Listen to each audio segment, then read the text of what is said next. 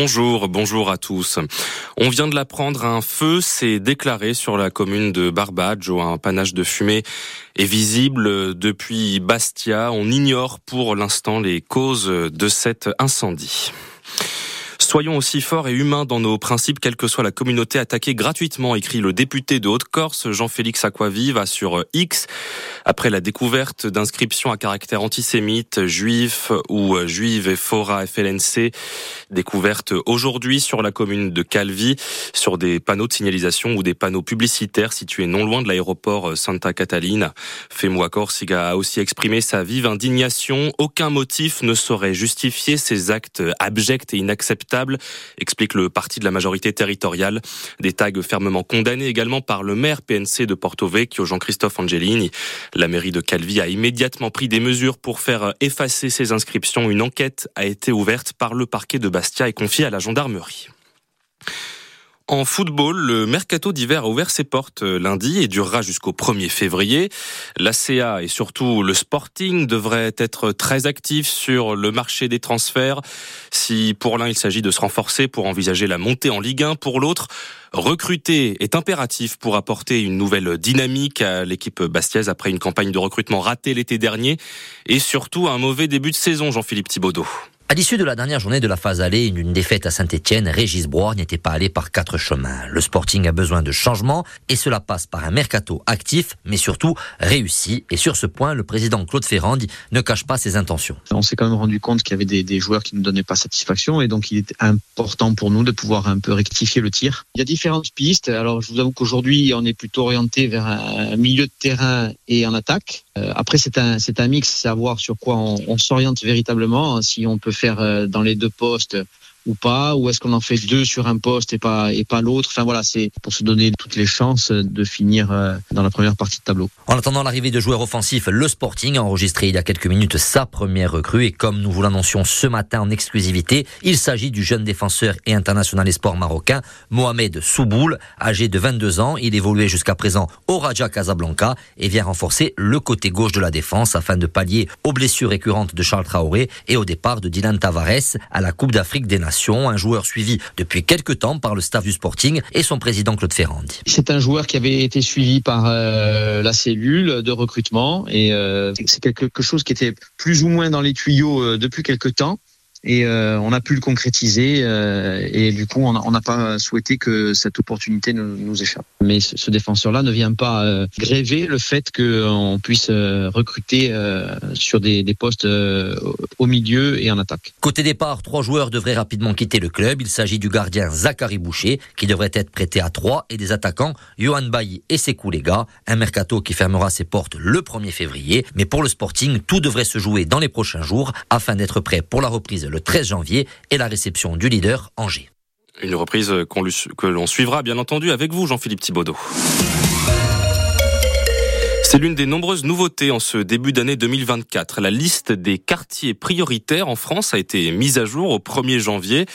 Elle ne l'avait pas été depuis leur création il y a dix ans. Sur près de 1400 quartiers prioritaires en France, les QPV, 5 sont en Corse. Les quartiers de Pifano à Porto Vecchio, les quartiers sud et le centre-ville de Bastia y figurent toujours. Mais il y a du changement à Ajaccio. Le périmètre du quartier prioritaire des Salines a été revu. Il englobe désormais le quartier des Cannes. Une seconde zone a été classée prioritaire, baptisée Rocade Nord. Elle comprend les quartiers de Bodiccione et de la Mandarina et d'Alzo di.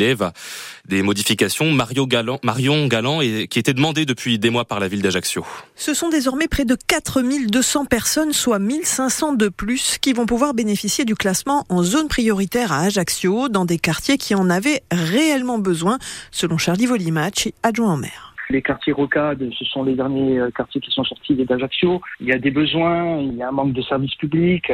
Le quartier des Cannes, il est impératif de le faire revenir. On a quand même des difficultés, euh, problèmes de drogue, d'incivilité, donc euh, c'était euh, très important pour nous. Ces quartiers vont pouvoir financer de nombreuses actions. Sabrina Agresti-Roubache, secrétaire d'État chargée de la citoyenneté et de la ville. Faire de la rénovation urbaine, par exemple créer des cités éducatives, par exemple financer du soutien scolaire, du périscolaire, par exemple, pouvoir financer des activités pendant l'été et l'hiver euh, avec quartier d'été et quartier d'hiver. Donc, en gros, pour résumer, ce sont des politiques exceptionnelles, donc des moyens financiers exceptionnels en plus de la mobilisation du droit commun. Cela permettra également de créer du lien. Charlie Volimatch. Monter en puissance dans les services publics, euh, monter en puissance au niveau euh, du tissu associatif.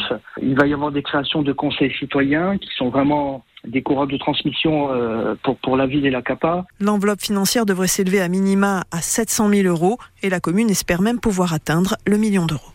Marion Galland et le quartier des Jardins de l'Empereur est lui sorti du dispositif, mais il continuera à bénéficier d'un accompagnement financier. Autre nouveauté, dans les écoles, vos enfants en primaire vont peut-être expérimenter des cours d'empathie dès la semaine prochaine au retour des vacances. En Corse, neuf écoles sont concernées sur 1000 établissements au niveau national pour une phase de test voulue par le ministre de l'Éducation nationale, Gabriel Attal, qui souhaite lutter contre le harcèlement scolaire. Alors concrètement, ces cours d'empathie dureront entre une à deux heures par semaine, suivant les besoins, avec l'objectif d'apprendre à respecter la différence de l'autre, promouvoir l'apaisement lorsqu'il existe un conflit entre les élèves. Une méthode grandement inspirée de ce qui se fait au Danemark, comme l'explique le recteur de Corse, Jean-Philippe Agresti. Plusieurs méthodes vont être offertes. Il y en a d'ailleurs une que l'on peut déjà consulter sur le site EduScol du gouvernement, une kit en quelque sorte. Et puis il y a d'autres méthodes qui ont fait leurs preuves.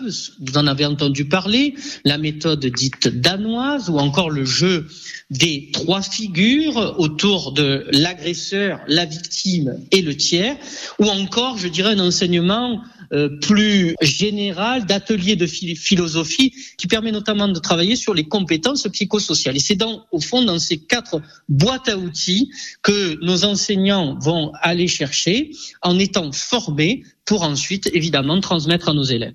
Le dispositif, s'il est concluant, est, est voué à être généralisé à la rentrée de septembre 2024. RCFM l'invité de la rédaction. On souhaite à nos proches la santé en ce début d'année, pourvu que vous n'ayez pas besoin de vous rendre, ou en tout cas le moins possible, chez le médecin ou à l'hôpital. La fin d'année 2023 a été assez tendue pour le système de santé en Corse. Une grève des médecins libéraux la semaine de Noël. Des arrêts de travail en cascade à l'hôpital de Bastia qui ont entraîné un mode dégradé pour les urgences. On y revient avec Bianca Fazi, médecin urgentiste et conseillère exécutive chargée de la santé. Elle répondait ce matin aux questions d'Alexandre Sanguinetti. Bianca Fazi, bonjour. Bonjour. Une fin d'année un peu compliquée euh, à la fois à la ville et à l'hôpital. Alors finalement tout s'est plus ou moins bien passé, euh, mais c'est quand même le symptôme d'un mal-être. Absolument, le symptôme d'un mal-être hein, qui euh, reflète un peu la problématique de la santé en Corse, mais pas que, hein, avec, je pense, une des réformes de fond. Il faudra une réforme structurelle à vraiment euh, entamer et prendre en compte euh, ce que désirent les, jeunes médecins notamment.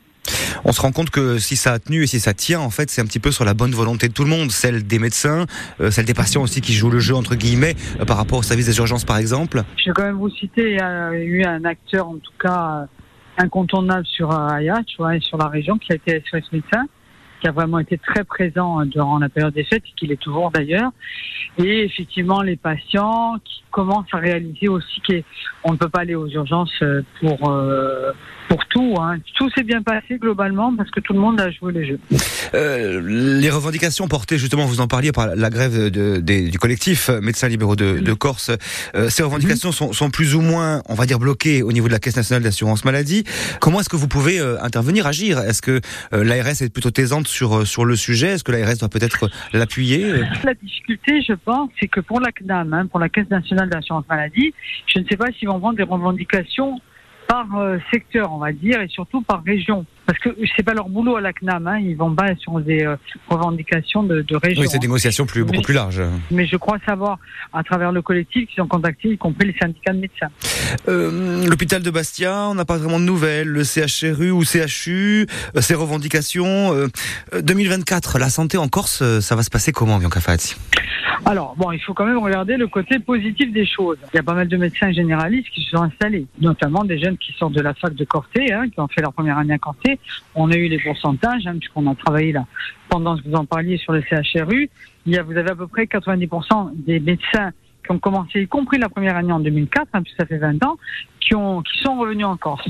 Euh, la collectivité, on a aidé à l'installation de quatre maisons de santé, bon, notamment Piano, Toliaolé, Ta Patrimoine. Vous voyez, il y a un centre de santé qui s'est créé à Ajaccio, où ils font d'une, de ce qu'on appelle du non programmé, c'est-à-dire sur les urgences. Une forme de dynamisme dans le secteur. Oui, oui, oui. Moi, je crois qu'il faut aussi voir ça. Après, évidemment, il y a des, des moments où c'est plus tendu. Après, il faut que tout le monde ait en tête que les médecins généralistes ne veulent plus travailler comme ont travaillé euh, les confrères d'il y a 30 ans, 40 ans, ou, ou, même comme nous il y a 20 ans. Donc vous voyez, il y a cette problématique à prendre en compte. Il y a beaucoup plus de femmes, elles ont des vies de famille, et ça peut s'entendre. Ça c'est valable aussi au niveau national. Prendre en compte les spécificités de l'exercice de la médecine en Corse, euh, est-ce que ça peut passer par euh, eh bien, les discussions actuellement sur l'autonomie? On sait bien que la santé ne peut pas être euh, une compétence déléguée à l'Assemblée, mais euh, est-ce qu'il y a moyen là de faire passer quelque chose alors, moi, je pense qu'il y a moyen. Après, moi, je j'aurais peut-être pas argumenté la manière dont, on a fait le, le collectif. Moi, je pense qu'il y a une manière d'argumenter aussi, parce que c'est bien beau de dire on va augmenter euh, la consultation, etc. Moi, je pense qu'il y a un vrai. Moi, j'en sais quelque chose, puisque j'ai fait également la médecine générale. Il faut qu'on joue sur la fiscalité. Et là, effectivement, le président, via les discussions qu'il peut avoir, peut jouer. Parce que, par exemple, hein, je vous donne un exemple très concret. La Réunion, qui est, qui est, qui est une île, hein, qui est plus lointaine que nous, c'est certes, mais il y a un coefficient géographique qui est majoré. Je, parle aussi de, de, l'hôpital, hein, il n'y a pas que la médecine générale. Par exemple, une, une, fiscalité qui est plus intéressante, une majoration au niveau des salaires. Il faut jouer là-dessus parce qu'effectivement, et j'ai envie de vous dire, y compris sur le paramédical, il faut qu'on arrive à trouver. C'est pour ça que je, en préambule, je vous disais, je pense que la santé et c'est dommage parce qu'Aurélien Rousseau avait commencé à comprendre dont d'ailleurs moi je l'avais rencontré, qu'il fallait reprendre tout euh, par le début. Je pense que si on veut attirer encore des médecins à l'hôpital public, il faut qu'on change la manière de voir les choses. Ça ne veut pas dire que les médecins soient attirés uniquement par le côté financier. Ça veut dire qu'il y a une valorisation à avoir, comme tout. Une dernière question, alors on s'éloigne un petit peu de la santé, mais puisqu'on parle politique et autonomie, on parle de possibles rumeurs de, de remaniement d'un nouveau gouvernement. Comment vous interprétez mmh. ça, vous, dans le cadre de ces discussions justement euh, autour de l'autonomie? Comment j'interprète ça? Je ne sais pas si on va leur apporter juste, juste à la, la discussion sur l'autonomie. Je pense que après, ça pourrait avoir des conséquences euh, en fait, en lien, sans doute pas. Bien mais, sûr, ça pourrait avoir des hum. conséquences. Mais euh, écoutez, il y a des régions qui sont formées, il y a des départements où on vous demande d'avoir votre propre budget, où vous ne pouvez d'ailleurs même pas faire de, déficit, où vous avez quand même tout le social pour certains, une grosse partie de la santé, et on en est à se poser la question, enfin je parle de ce qui me concerne hein, déjà, à se poser la question de l'autonomie. Vous voyez, moi je crois que ça c'est c'est euh, déjà pour moi c'est obsolète ce concept de, de, division du pays et de plus être dans dans cette euh, c'est le sens de l'histoire pour moi et euh, je crois que celui qui n'a pas compris ça euh, a un temps de retard sur euh, l'évolution de la société. Bianca Fadzi, merci beaucoup d'avoir répondu à nos questions. Merci à vous. Merci. Et pas salute. Pas salute. Et merci à vous Alexandre Sanguinetti. Enfin, lui est plutôt en bonne santé. Le marché de Noël d'Ajaccio a attiré 50 000 visiteurs, selon la mairie, depuis son ouverture début décembre. Une belle affluence dont se félicite Christophe Mondologne, adjoint à la mairie d'Ajaccio, chargé notamment des festivités et des animations. Peut-être ferez-vous partie des tout derniers à sillonner les derniers chalets ouverts jusqu'à ce dimanche. Il reste la patinoire, les jeux pour les petits et les stands d'alimentaire et de crêpes. Alors restons encore un peu dans l'esprit des fêtes et dressons le bilan avec vous, Clémence Gourdon-Desgrignes. Bonjour. On va faire une petite partie. Au stand de la pêche au canard, les enfants défilent toujours autant. Emmerich anime ce stand depuis plus de 10 ans et cette année, le bilan est plutôt bon. Bon, cette année, on a quand même eu de l'affluence. En plus, on a eu un temps magnifique. C'est vrai qu'on a été quand même assez gâtés par le temps. On a eu des beaux soleils l'après-midi, donc ce qui fait quand même que les gens sont quand même pas mal sortis. Après, c'est pas une année exceptionnelle. Il y a eu pire, il y a eu mieux, mais c'est quand même une bonne année. Ça reste une bonne année. Si le commerçant est plutôt mitigé, c'est parce qu'il a vu passer de nombreuses familles, mais en pleine période d'inflation, c'est la manière de consommer qui a évolué. Amusement pour les enfants, en général, c'est vrai qu'on le ressent vachement moins parce qu'on sait que les enfants ici bah, sont très très importants. Et cette année, c'est vrai que j'ai ressenti quand même que les gens faisaient attention. Au lieu de faire peut-être deux ou trois parties comme il y en a certains qui faisaient habituellement, bon, bah, ils se limitaient déjà à une partie et puis voilà quoi. Même son de cloche est peut-être même un peu plus compliqué à quelques stands. De là aux délices de Marie-Hélène, elle aussi présente sur le marché depuis 13 ans. C'était dur cette année quand même. Je pense aussi que les gens font attention, quoi. il y a un manque d'argent. Ils parlent de beaucoup de, de l'inflation de toute façon, hein. donc on le ressent, hein. tout le monde le ressent. Vous avez jusqu'à 18h dimanche pour profiter des dernières animations. Eh ben oui, le marché de Noël après avoir mangé une galette des rois, pourquoi pas. Merci Clémence Gourdon-Negrini. C'est la fin de cette édition, midi et 14 minutes. Bon appétit. Restez avec nous en musique sur RCFM à 13h. Retrouvez Storia avec euh, Marc-André Castellani et un certain Napoléon Bonaparte.